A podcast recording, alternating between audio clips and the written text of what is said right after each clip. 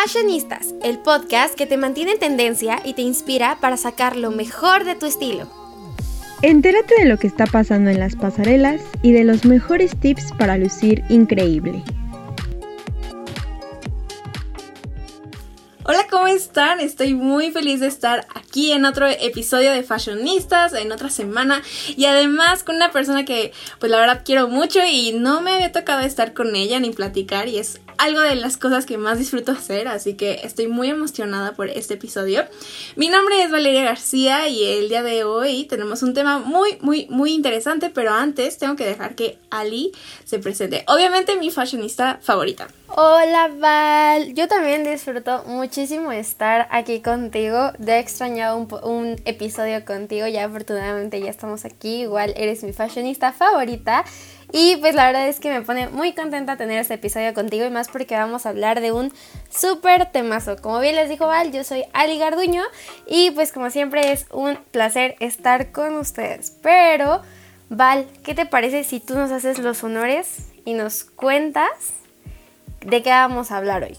Así es, bueno, pues hace algunos días fue el Día de la Mujer, entonces en este episodio queremos celebrar a la mujer latina, a la mujer mexicana y sin duda a celebridades y a figuras que han trascendido y están trascendiendo en el mundo de la moda y no solamente a nivel nacional, sino internacional. Entonces sin duda hablaremos de cinco personalidades que dan mucho de qué hablar y sin duda su nombre significa y tiene demasiado peso en el, mundo de la moda. Pero bueno, antes de empezar, un saludo a Rafa, a Linda y a Pau que sin duda están escuchando. Y bueno, espero disfruten este episodio.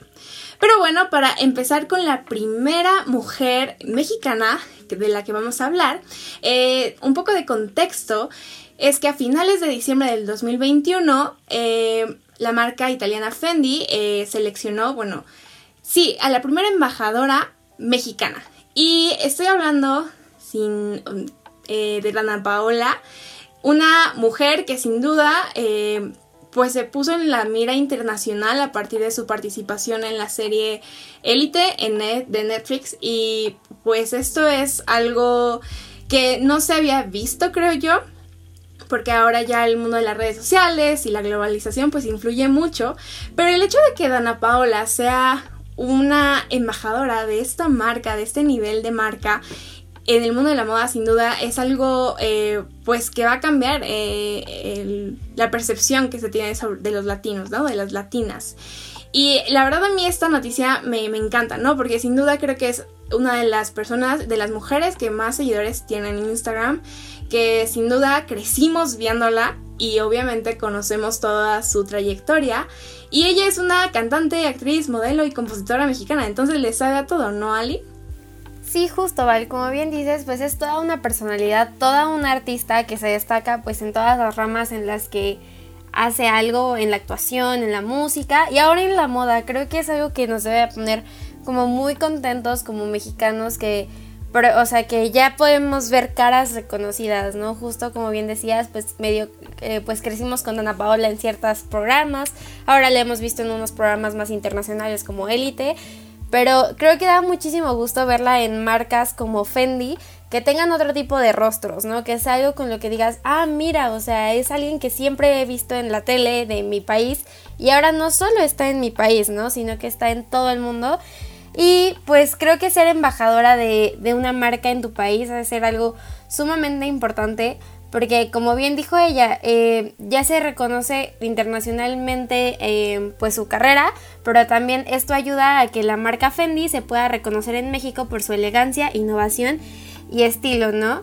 Que, ella menciona que son valores que comparte con la marca, ¿no? Que ella se identifica y que le alegra mucho tener esta oportunidad para poder seguir inspirando a mucha gente. Y eso es un hecho, ¿no? Cuando ves a alguien de tu, de tu misma nacionalidad y de tu país logrando cosas increíbles en otros lados, pues claro que los apoyas, claro que te sientes feliz y claro que es un orgullo total, ¿no? Y justo sus primeras apariciones como embajadora de la marca fue en la Fashion Week de Milán, que fue hace un par de semanas. Entonces creo que, es increíble ver cómo también la marca la apoya, ¿no? Porque bien sus outfits de esa eh, Fashion Week, pues fueron de la marca Fendi, estuvo ahí y pues también se ve cuando hay el apoyo, ¿no? O sea, realmente creo que los outfits también tienen mucho que ver con la personalidad de Ana Paola. Por ejemplo, uno de los que ocupó en la Fashion Week de Milán fue uno como eh, un vestido que parece también como un saco eh, de color rosa que era de plumas. Entonces creo que Dana Paola es una gran persona para, llegar, para llevar esta parte de ser embajadora y más porque desde varios meses atrás también ha participado con otras marcas como Puma y a mí lo que me llama la atención es que no solo es como, ay, soy embajadora de la marca, ¿no? Porque pues es lujo, es bonita, es lo que quieras, ¿no? Sino que realmente va a ocupar su papel como embajadora para promover estos valores, ¿no? Que es elegancia, eh, originalidad y todo esto, ¿no? Creo que es como lo mejor, ¿no? Que no solo es una imagen, sino también hay un mensaje detrás de. ¿No lo crees, Val? Sí, la verdad, eh pues el desfile de, de Fendi, que fue en, en, Milán, de la presentación de Otoño-Invierno 2022, eh, creo que lo impresionante era que todos los titulares era de Dana Paola junto a Chiara Ferragani eh, juntas, ¿no? Entonces, en primera fila. Eh, entonces es, una parte de orgullo porque estamos viendo a, Dana Paula al lado de grandes celebridades de la moda, eh, tomándose fotos con todos. Y también algo que a mí me encantó y que sin duda eh, amo es que ella misma está cumpliendo su sueño, ¿no? no sé si varios vieron, pero en TikTok ella puso como no sé, un TikTok que justo estaba la canción de la película de Lizzie McGuire cuando va a sus vacaciones en Roma. Entonces ahí también estamos hablando de, la generación, ¿no? Que compartimos. Porque ella estaba cumpliendo sus sueños, ¿no? Como la, como la canción. Y eh, visitando los lugares donde em, pues Lizzie iba y cosas así, ¿no? Entonces a mí me encantó. Y ahorita lo que decías sobre su, su look, a mí, bueno, amo, amo, amo los delineadores de colores y sin duda este, el delineador gráfico que utilizó me encantó. Es algo que vamos a ver próximamente en, en primavera, bueno, que estamos viendo. Y sin duda a mí me encantó, ¿sabes? Creo que lo está disfrutando y sin duda es el principio de muchas cosas para ella y para muchas mexicanas más. Pero Ali, no sé si quieras hablar de otra mexicana que también la está rompiendo en la industria. Por supuesto que sí, Val. Y justo es otra actriz con la que hemos crecido, no sé si recuerdan, una pequeña serie que antes salía en Televisa, que era eh, Lola era hace una vez. Bueno, la protagonista de ese programa es Eiza González, que como al igual que Ana Paola, pues crecimos con ellas en sus proyectos y ahora es todo un orgullo verlas rompiéndola en el mundo de la moda en distintos países. Así como Ana Paola ahora es embajadora de Fendi, e González es, la, es parte de la campaña de imagen de Bulgari, que es una marca que, que es sobre joyas. Y pues lo primero que pudimos ver de Eisa con esta marca es una fotografía en la cual Eisa está con un vestido blanco strapless, con el cabello suelto y tiene unos aretes, un collar y un anillo de esta marca. Y bueno, creo que es algo muy importante de mencionar que es la primera mujer latina en ser la imagen de Fendi. Para una, digo de, ah, perdón, no de Fendi, de Bulgari. Eh, porque por primera vez es, la, es una actriz mexicana la que está por ahí y pues Creo que eso ayuda mucho a que también su carrera se siga impulsando, ¿no? Y más porque, bueno, ser de la familia Bulgari, como es que lo dicen, pues no es cualquier cosa y pues hasta ahorita ella tiene más de 7 millones de seguidores que han podido pues ver en su cuenta también las colaboraciones que está haciendo con Bulgari entonces creo que es algo muy importante, ¿no lo crees, Val? Ver a mexicanas ahora en, la publicidad de estas marcas que pues resultan tener a veces cánones de belleza europeos, ¿no? Sí, es la verdad, bueno, ella creo que lo ha estado haciendo muy bien. Eh, sin duda se ve que, sabe también de moda. Eh, bueno, su madre, su mamá era como... Bueno, ahorita tiene una, una agencia de modelaje, ¿no? Entonces, la verdad es, es muy ver cómo, cómo todas ellas van evolucionando y por eso lo que decías, ¿no? De verlas crecer, verlas nosotras creciendo, viendo sus programas, todo eso creo que está muy cool. Y el 2021 y 2020 fue un gran año para ella porque estuvo en películas que la verdad tienen, pues son grandes blockbusters, ¿no? O sea, está Bloodshot, eh, también estuvo en Godzilla vs. King Kong, Spirit, el, el Indomable. Y también va a estar en algo parecido a, María Félix, ¿no? Creo, en una película o serie. Entonces, que, que también ella está rescatando mucho su estilo de María Félix para, diferentes, no sé, portadas eh, y así. Y también algo que a mí me encanta es que ella también aparece, por ejemplo, en Vogue, en qué, es, qué hay en mi bolsa, ¿no? En esos videos que, son muy curiosos y muy interesantes y que sin duda nos ayudan a conocer un poco más de quién está detrás, ¿no? De, de la pantalla. Y bueno, algo muy interesante es que también ella forma parte de la academia y solamente el 4.6% eh, son latinos en Hollywood. Entonces creo que sin duda ella em, pues ha hecho mucho. Creo que también fue muy criticada durante varios años, pero ahorita siento que, que sin duda todo el reconocimiento y, y todos los aplausos se los está llevando, ¿no es así? Totalmente de acuerdo, Vali. Como bien dices, pues es bastante, eh, pues pequeño, ¿no? Para la cantidad de, de, mexicanos que somos y que se dedican al cine también, pues tan solo tener 7%, como bien decías, en Hollywood, creo que ese número debería aumentar porque creo que todas las personas latinoamericanas tienen tanto que ofrecer en la industria creativa, o sea, realmente... Eh, simplemente tienes que, que, regresar un poco, ¿no? Todos los antecedentes, toda la historia, toda la cultura que tenemos detrás pues es gigante. Entonces que haya estos espacios donde también pues puedan colaborar, puedan hablar, puedan ser la imagen, es sumamente importante. Y eh, Val, si quieres te cuento un poco de otra mexicana que justo pertenece a ese 7% de personas en Hollywood, que es Salma Hayek, que como bien sabemos pues ha participado en distintas películas relacionadas con la moda o con los superhéroes, por ejemplo, eh, The House of Gucci, y pues también ha estado en distintas eh, alfombras rojas últimamente, obviamente también ha sido tema de conversación los increíbles outfits que ha ocupado, pero lo que a mí me encanta de, también de la historia de Salma Hayek es que también ha hecho algo por la industria de la moda. Para quien no sabe, Salma Hayek está casada con un con el magnate François Henry Pinot, que es la cabeza del grupo Kering que tiene marcas como Gucci. Entonces, en, esta, en este grupo, donde también hay otras eh, marcas como Yves Saint Laurent, eh, hace como cuatro años, en el 2017, se pronunció que ya no iban a ocupar pieles de animales en ninguno de sus productos. Además de que esta iniciativa fue por parte de todo el, de todo el corporativo y de todo el grupo, pues Alma Hayek estuvo bastante, eh, pues, metida en este asunto porque justo además de ser todo un icono de la moda, también le gusta que la industria de la moda pues no sea algo que afecte a otras cosas, ¿no? No sé, Val, ¿tú tienes algo? ¿Qué opinas de, este gran paso que, que Salma Hayek también impulsó en la moda? Creo que es, es muy importante y más marcas deberían de estar hacer lo mismo, empezar a hacer lo mismo, porque creo que todas las industrias pueden llegar a ser un poco dañinas eh, y, y, lo importante y lo que hemos aprendido en los últimos años y década es que tenemos que buscar tener el menor impacto, ¿no? En, ya sea en el ambiente, en la sociedad y, así, ¿no? O sea, hablando sobre, por ejemplo, la industria de la moda.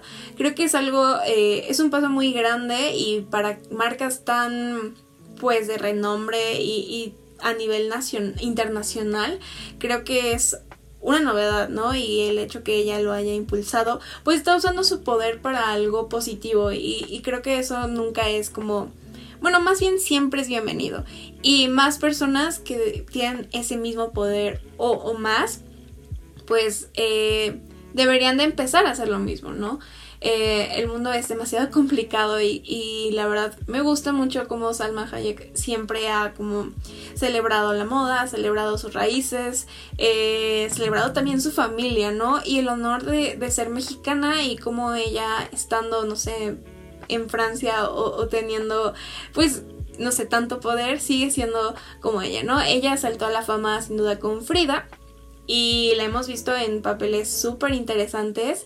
Y bueno, el, último que yo vi fue La Casa de Gucci, que la verdad es una película que 100% recomiendo, ¿eh? Y es, es algo, es como una paradoja, ¿no? Ella está hablando justo de cómo eh, eh, Gucci pasa de, la familia Gucci a, otras personas y justo, o sea, su esposo es, es algo de Gucci, ¿no? Entonces es, es algo muy curioso y no sé si tenga sentido o, si ella lo hizo a propósito, pero el hecho de que participe en una película de moda y, de esa casa sin duda fue algo que sorprendió y, la historia, la verdad, eh, bueno, spoiler, es, está muy buena, la verdad deberían de verla, todo el mundo debería de verla.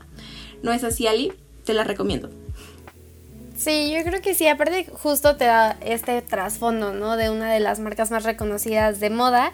Y también algo que, que yo admiro mucho de Salma Hayek es que, no sé, no, eh, ¿No te ha pasado que justo con este canon de belleza europeo, pues parece que, que has visto como que ciertas artistas se a veces se avergüenzan de ser como tener como tantas curvas, ¿no? Por así decirlo, porque siempre el canon de belleza es como eh, súper flaquita y así, ¿no? Ya sabes. Y también Salma es algo de lo que ha hablado en distintos medios y en distintas entrevistas, que ella no se avergüenza de sus curvas, ella es muy, muy eh, está más bien muy contenta de tenerlas y que justo también quiere ser como este esta persona que también aliente a distintas personas a que no se avergüencen de su cuerpo, que todos somos distintos y que en lugar de avergonzarte, pues tienes que sacarte provecho y creo que ella lo hace increíble, ¿no? O sea, realmente se atreve a usar colores que mucha gente no, o sea, por ejemplo, en, en los últimos premios que hubo llevó un vestido rosa como tipo el de Barbie. Entonces, creo que son cosas que, que deberían pues inspirar a la gente, ¿no? Que no, no solo es lo que es también todo el mensaje que trae detrás, pero también todas las acciones que a veces no sabemos qué pasan, ¿no? Como esto de los animales o como esto también de, de impulsar como el body positive. Pero Val, ¿tú conoces a alguien más que haya hecho algo en el mundo de la moda? Pues eh, creo que la persona que vamos a decir sin duda también ha cambiado un poco el estereotipo y el paradigma de, la mujer que tiene que estar en las revistas, ¿no? En la portada de revistas. Y ella es Yalitza Aparicio, sin duda, eh, da mucho de qué hablar. Es una persona muy linda que también, eh, pues su debut fue en Roma, eh, de Alfonso Cuarón. Y es, es, una persona que sin duda está orgullosa de, sus raíces, que de su país también y que sin duda lleva el amor a México a todas partes a donde va, ¿no? Ella sin duda es, bueno, la moda eh, la ha buscado a ella, ella se ha adentrado en este mundo y a mí la verdad me encanta su estilo. ¿Tú cómo lo ves, Ali? Sí, también eh, concuerdo contigo, Val, de que su estilo pues es muy bonito y muy característico. Y también algo que me gusta es que también no solo se queda como en algo banal, ¿sabes? Como de solo vestirse bien, sino que también hay otro mensaje detrás. Por ejemplo, para, si no eh, para quien no sabía, Yalitza Aparicio fue parte de una iniciativa que sacó Dior, que se llama Dior Stands with Women, que fue una campaña para impulsar eh, distintas historias de mujeres poderosas, entre ellas estuvo Charlize Theron, eh, Natalie Portman, entre otras. Y bueno, de las latinas, pues estuvo Yalitza Aparicio, en la cual pues ella cuenta como en un pequeño video que se subió a redes sociales en aquel entonces, que fue en el 2021, eh, con un mensaje de hacerle llegar al resto de las comunidades que no tienen que negar sus orígenes ni negar quiénes son para ser aceptados en la sociedad, porque simplemente lo que importa es que somos diversos y tenemos que querernos a nosotros mismos. Creo que es un gran mensaje, porque justo ¿Recuerdas como esta polémica que hubo con la revista Vogue cuando salió Yalitza que pues hicieron como demás utilizaron demás el Photoshop y pues obviamente trataron de encajar a Yalitza con un canon estandarizado de la moda, pero pues al final de cuentas ella sigue siendo única y pues sigue demostrando día a día este mensaje, ¿no? Porque de hecho luego, luego después de terminar con, Roma, fue invitada para ser parte de un desfile, bueno, para hacer, estar como en la primera línea de un desfile de Michael Kors. Entonces creo que eso demuestra el impacto que, que tienen las latinas en esta en este mundo de la moda. Pero, Val, yo sé que hay una diseñadora latina que te interesa y te gusta mucho porque ha hecho varias cosas. Cuéntanos quién es. Pues sí, yo les vengo a hablar de Carolina Herrera, que sin duda creo que mucha gente la conoce, no, no hace falta como gran explicación, pero ella es una diseñadora de modas también empresaria, nacida en Venezuela en el año 1939. Y algo súper interesante es que a los 13 años asistió a un desfile de Valenciaga, pero no solamente eso, o sea, también convivía con Andy Warhol y miembros de la realeza, ¿no? Eh, la verdad, ella eh, escaló demasiado, o sea, muy rápido en el mundo de la moda empezó a sacar sus perfumes, eh, luego eh, hizo el vestido de novia de Carolina Kennedy y a partir de ahí empieza como sus líneas de vestido de novia. Y fun fact, ella hizo el vestido de, de Vela en Amanecer parte 1, el vestido de novias, el de los botones, y justo ella cuenta que quería mostrar como esa parte de los años 20, como algo muy romántico, muy clásico, y la verdad no sé si ustedes se acuerdan, pero fue una sensación ese vestido. O sea, todo el mundo hablaba de ese vestido, todo el mundo quería el vestido de Vela. Y sin duda fue un acierto, ¿no? Pero creo que eh, la gran ventaja y de Carolina Herrera es que ella es la mejor embajadora de su propia marca, ¿no? Ella siempre la anuncia, ella siempre eh, la usa y es muy su estilo. Eh, y la verdad a mí me encanta. también la línea de perfumes, su línea de perfumes es súper importante en su marca. Y bueno, también en el 2018 anunció que sale de la dirección creativa y Wes Gordon toma su lugar. Pero bueno, esto fue algo muy rápido. Eh, no sé si ya sabías este dato tan bonito de, Crepúsculo o, te sorprendía, Ali.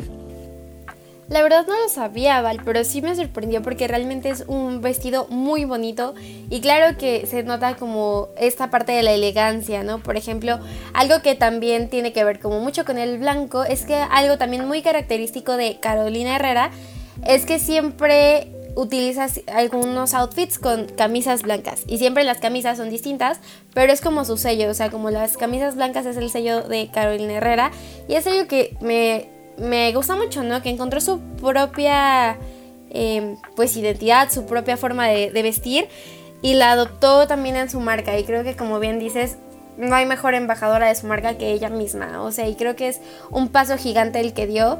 De hecho, creo que también su historia es bastante inspiradora, ¿no? Por ejemplo, ella cuenta que inició su, su amor por la moda cuando era chiquita, de que hacía diseños y vestidos para sus muñecas. Entonces, eso es algo que, que, también inspira, ¿no? Que dices, no, pues tal vez si yo lo hice de chiquita, pues también puede que algún día pueda alcanzar esa gran carrera que tiene ahora, ¿no? Y pues para que no todo el tiempo ella decidió que quería ser diseñadora de modas, tuvo como ciertos momentos en los cuales se enfocó en otro lado, por ejemplo, antes de la moda, era publicista de una marca llamada Pucci, que era una boutique de su ciudad. Después de esto se mudó a Nueva York y de ahí pues empezó a incursionar en la industria de la moda. De hecho, eh, ustedes creerán que ella como que empezó como en a sus 20, ¿no? A ser diseñadora de moda. La realidad es que no, empezó ya siendo como más adulta cuando tuvo a su, último hijo, como por ahí de sus 40 años. Eh, ya decidió como dedicarse al 100% y pues esta es una historia, otra historia de una latina, aquí en este caso pues de Caracas, Venezuela, que inició con un pequeño sueño en, en su país y terminó siendo un imperio de la moda a nivel global. Y creo que es algo sumamente importante. ¿No crees, Val? Sí, muy impresionante. Y obviamente hay un montón de, de, mujeres que la están rompiendo en la moda, que van a empezar en el mundo de la moda. Y obviamente no podemos hablar de todas porque este programa es demasiado corto, pero ya me encanta, ya amaría hablar de, todas estas mujeres. Y creo que eso ha sido todo por este programa. Espero les haya gustado y hayan aprendido cosas que no sabían o no sé, se pongan a, a ver el Instagram de Dana Paula. Está muy interesante, ¿eh? Eh, pero bueno, muchísimas gracias por escucharnos. Fue un gran programa. Gracias Ali por, por acompañarme el día de hoy. Y nosotros nos vemos hasta la próxima semana. Espero lo hayan disfrutado. Y bueno, esto fue Fashionistas.